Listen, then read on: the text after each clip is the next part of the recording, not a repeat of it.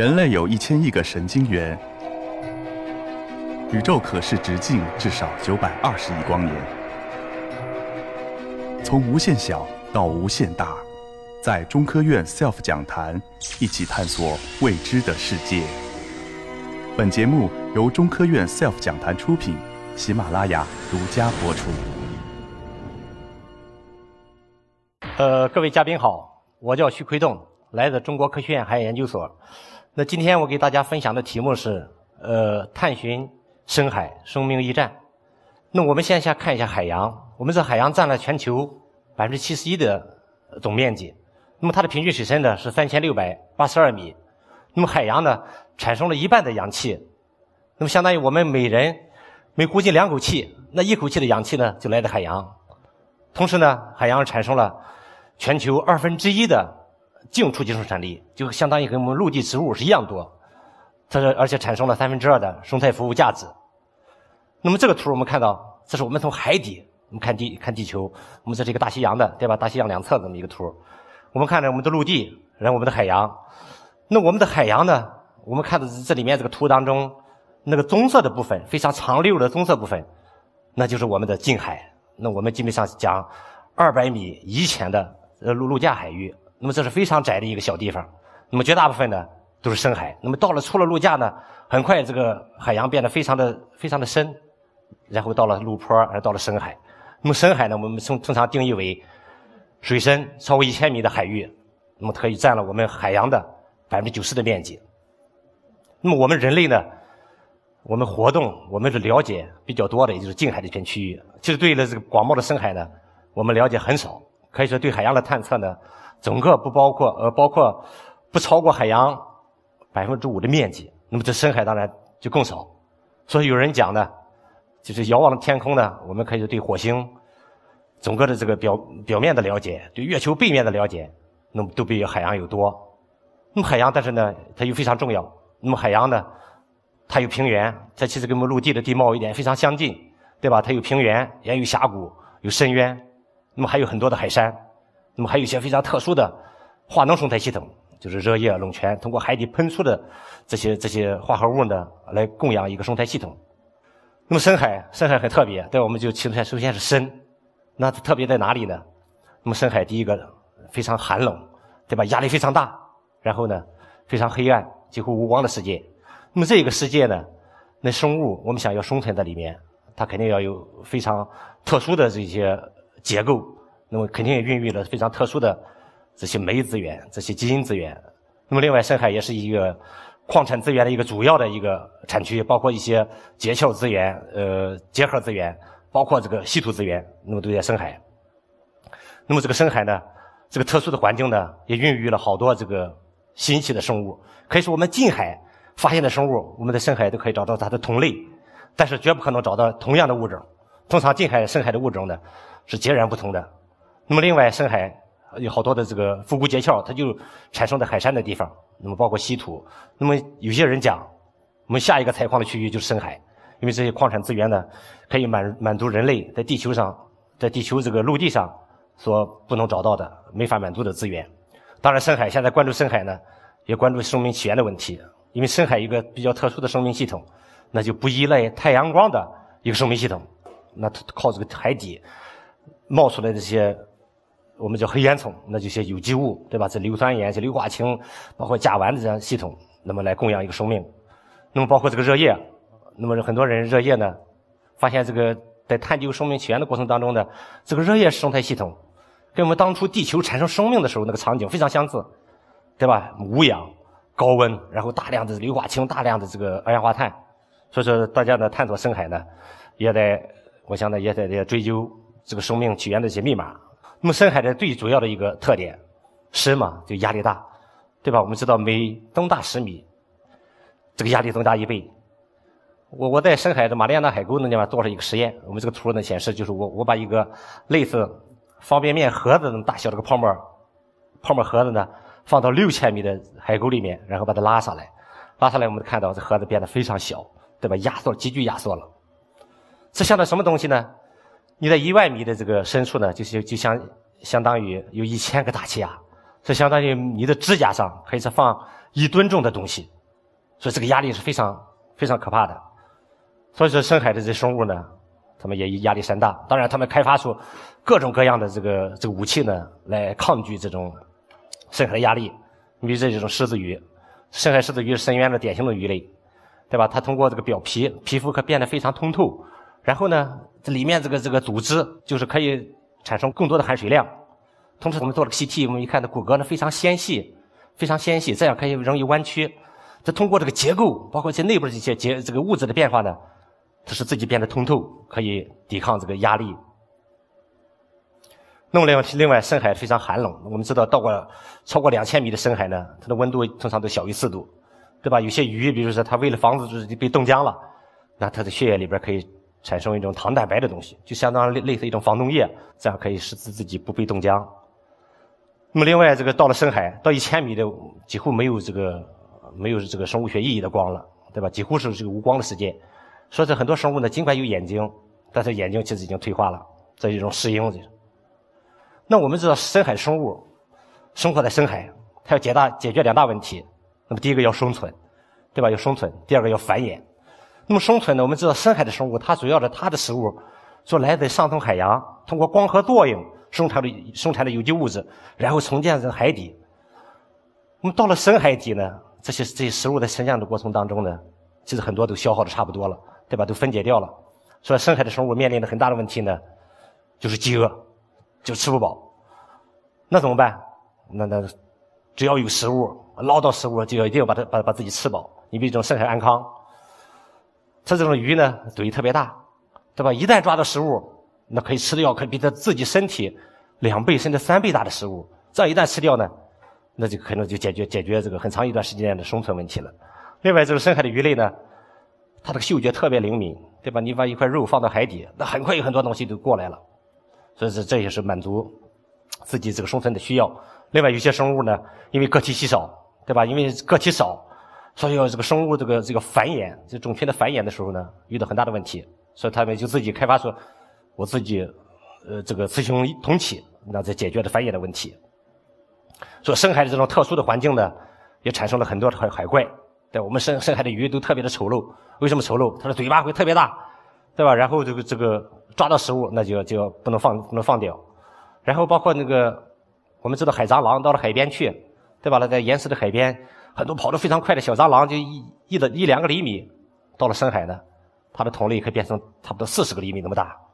所以产生了非常多的这些这些生物，那么这些生物呢，可以提供了很好的一种一种一种一种研究的未来的一种新型的化合物、新型的微资源的那种基础。可以说，这个人类呢，我想主要是好奇心驱动了我们对深海的这个探索。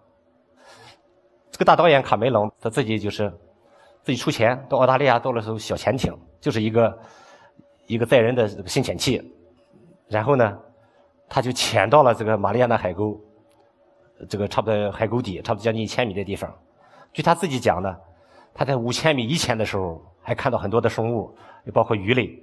一旦但是到了到了一五千米以深的地方呢，他说我什么都不看不见，只听到这个潜艇在吱吱嘎嘎在响。那是和确实确实是一种挑战。那海底我们到底是沙漠呢，还是生命的绿洲呢？我们看看，这是我我我们这个在这个西太平洋热带西太平洋的海底两千米的海底看到的影像。我们看到大部分地方都是茫茫的这个白沙，这种沙是什么？就上层的有孔虫沉降到海底形成的有孔虫沙。我们看到基本上大部分的地方呢，真是像个海底沙漠一样。但是到一些地方呢，我们就可以看到生命绿洲，对吧？到了海山，当然包括我我刚才讲的，我们这个热液冷泉，对吧？有有有有喷出物的地方，我们在那个地方可以看到生命盎然的存在。海山是生命的绿洲。海山呢？什么叫海山呢？那么就海山的，顾名思义就海底山。那么通常界定为，它只要它的高度超过一千米，从海底海底算起，然后不露出海面的，那就是海底山。那露出海面的，我们就是岛或者礁。那么海山呢？它都是当年的这个海底火山喷发形成的。那么基本上可以说，超过一千米的海山呢，这全球差不多有三万座，那有人甚至更多。那么它占了全球至少百分之十六的。面积可以说海山可以说是海底的一个非常常规的一种生态景观。那么海山为什么为什么重要呢？我们知道这个海洋中都有环流，对吧？有海流。这海流呢，一旦碰到的山，它就要干嘛？就要爬坡，形成上升流。通过上升流呢，把些营养物质带到了海表，这样光合作用就可以产生了，这样形成一个高生产力的一片区域，对吧？有吃的，然后鱼就来了，然后可以吃鱼的一些东西呢，再比如大洋的这些这些这鲨鱼啦，这些鲸类也就过过来了。所以这有海山的地方呢。我们像通常来讲都是形成大洋渔场的地方，那么将来这个这个有海山呢，也是生命可以聚居在这个地方。那我们知道这个生物呢，我们要要解决这个大海在在深海当中，它要繁衍，对吧？这繁衍呢，肯定在一个地方扩不到另一个地方，因为深海的底的生物呢，它走的其实跑得非常慢的，它主要是通过通过幼体来扩步。那个幼体呢，要扩步的时候呢，它通过流必须找到一个合适的地方，才能繁衍下来。那么只有什么通过海山这些地方，对吧？这个地方又能找到自己同类，然后又有吃的，有喝的，然后呢，它就可以很好的在这拓殖下来，然后在这生存下来。那我们知道这个座头鲸，这个座头鲸呢，它生命当中百分之七十的时间，它都在一些地方驻足。最后研究发现，它驻足的地方呢，基本上都是海山。因为海山给它提供了很好的一些食物、食物基础，它要在这个地方把这海山呢作为这个它自己的一个驿站。那么另外的海山呢，因为海山我知道当当年都是这个海底喷发形成的，它多绝大部分是硬底，硬底呢的很多东西呢就长在这上面，包括一些深海的珊瑚啦、深海的这些海绵都长在硬底上。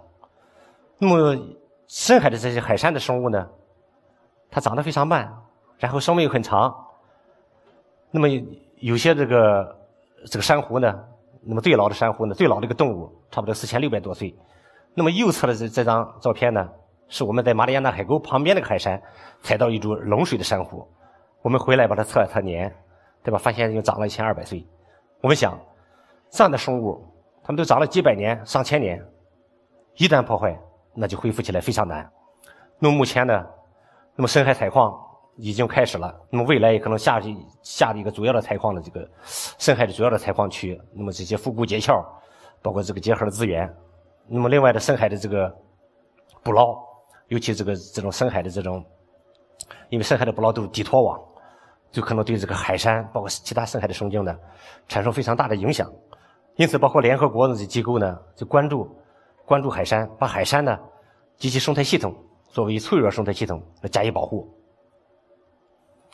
那我们要保护海山，我们要保护深海，我们那必须要研究它，对吧？我我举一个例子，那么这两个图呢，是我们在去年在西太平洋的卡罗琳海山呢，我们采到了两个海阔鱼，这其实是一种贝类。那么全球呢有三千多种这种海阔鱼，大部分是热带浅海。那么这个是我们在第一次在西太平洋这个地方，它的深海采到的。有些人讲，哎呀，这个东西这么稀有，这么猛，这么好。一旦抬上来，你不是破坏它吗？那我我我我要说，我们如果不研究它，我们都不知道它是什么东西，我们不知道它在哪里分布，那么如何如何保护它？所以要保护，要保护深海，保护深海的生物多样性，我们必须要首先要认识深海，对吧？了解这种生物是不是有特别。做深海研究呢，它最大的问题是如何采集样品，就如何获得这个样品，我们才来研究。对吧？我们以前没法做研究深海，我们只能望洋兴叹，没有装备，对吧？我们出不去，然后我们也也很很难潜得深，对吧？我看到东西也看不见，什么东西也拿不上来。那我们之前怎么做比较深的或者深海的一些生物采样呢？可以说我们就是盲拖，我们通过阿氏网、阿氏网，或者类似这个拖石头的那种爬网，然后把这个放到海底，然后拖它二十分钟甚至半小时。这个结果呢，不仅仅破坏海底的生境。而且呢，往往就丢失很多设备。我们的一个航次当中，丢了两个设备，坏了三个，而且都是这是比较比较贵的设备。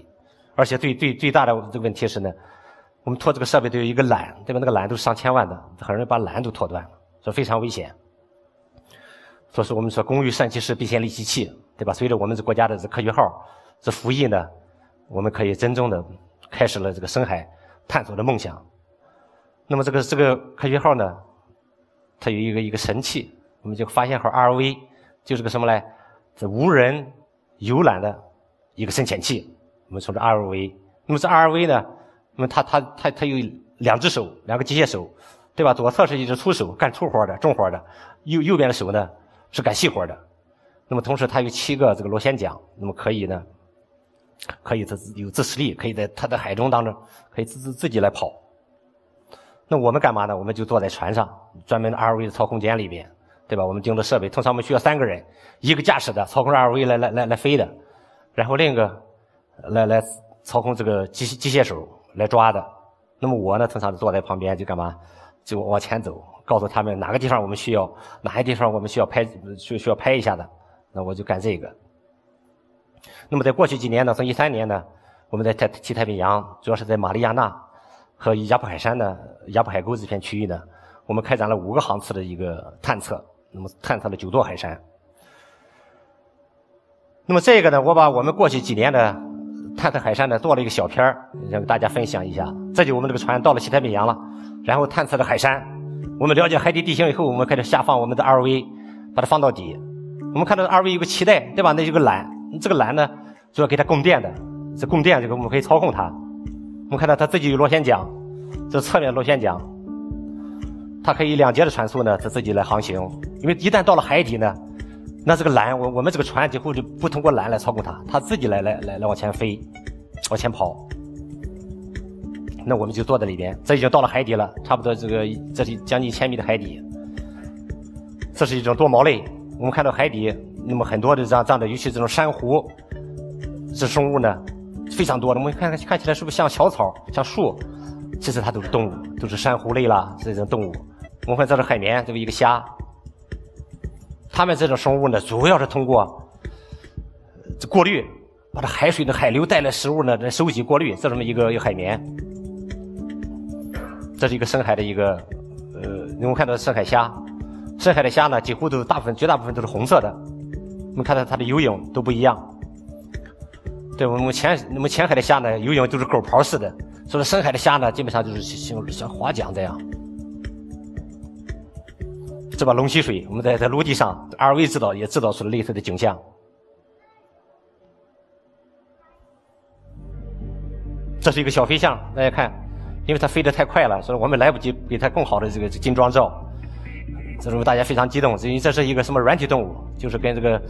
我们八代烧大家吃过对吧？类似的一类的东西。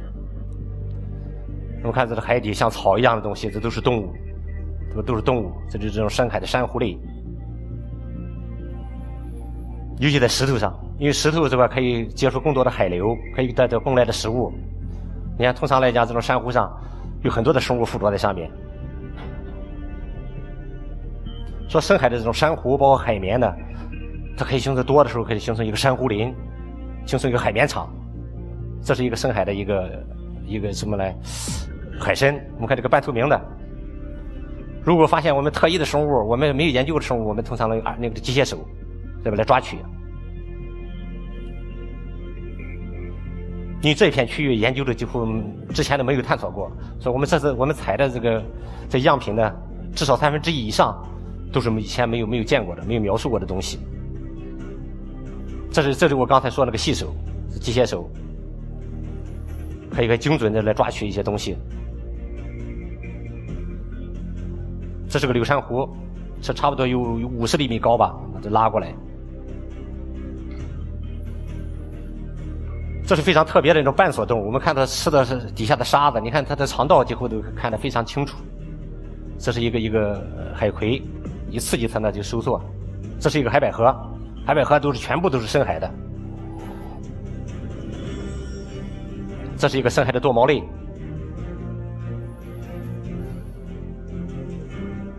我们看到在有些地方，能看到是珊瑚的聚聚集成堆，我们称之为珊瑚林。这是海蛇尾。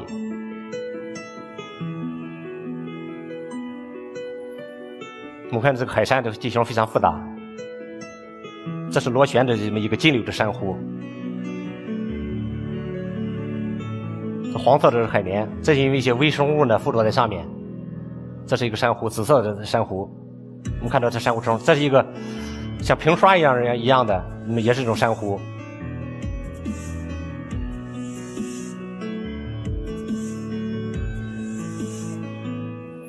这一株是柳珊瑚，这个翼展呢，我们看到两两个小绿点，像那个激光笔，它就一把尺子，它是三十三厘米。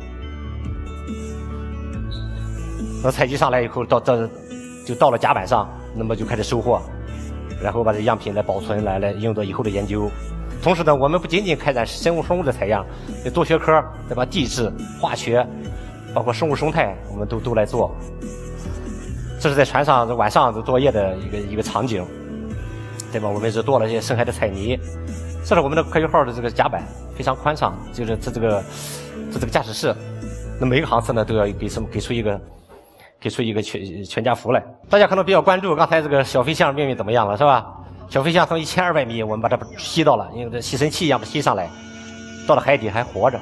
因为这是这个扇扇贝，大家都吃过扇贝，对吧？我们的海湾扇贝、志龙扇贝，那么海这个这个深海的扇贝，我们看到几乎这个半透明的。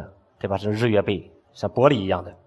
那么海绵呢？尤其是玻璃海绵，可以说深海海山当中最最常见的这个类群之一。那么这是一个叫偕老同学海绵。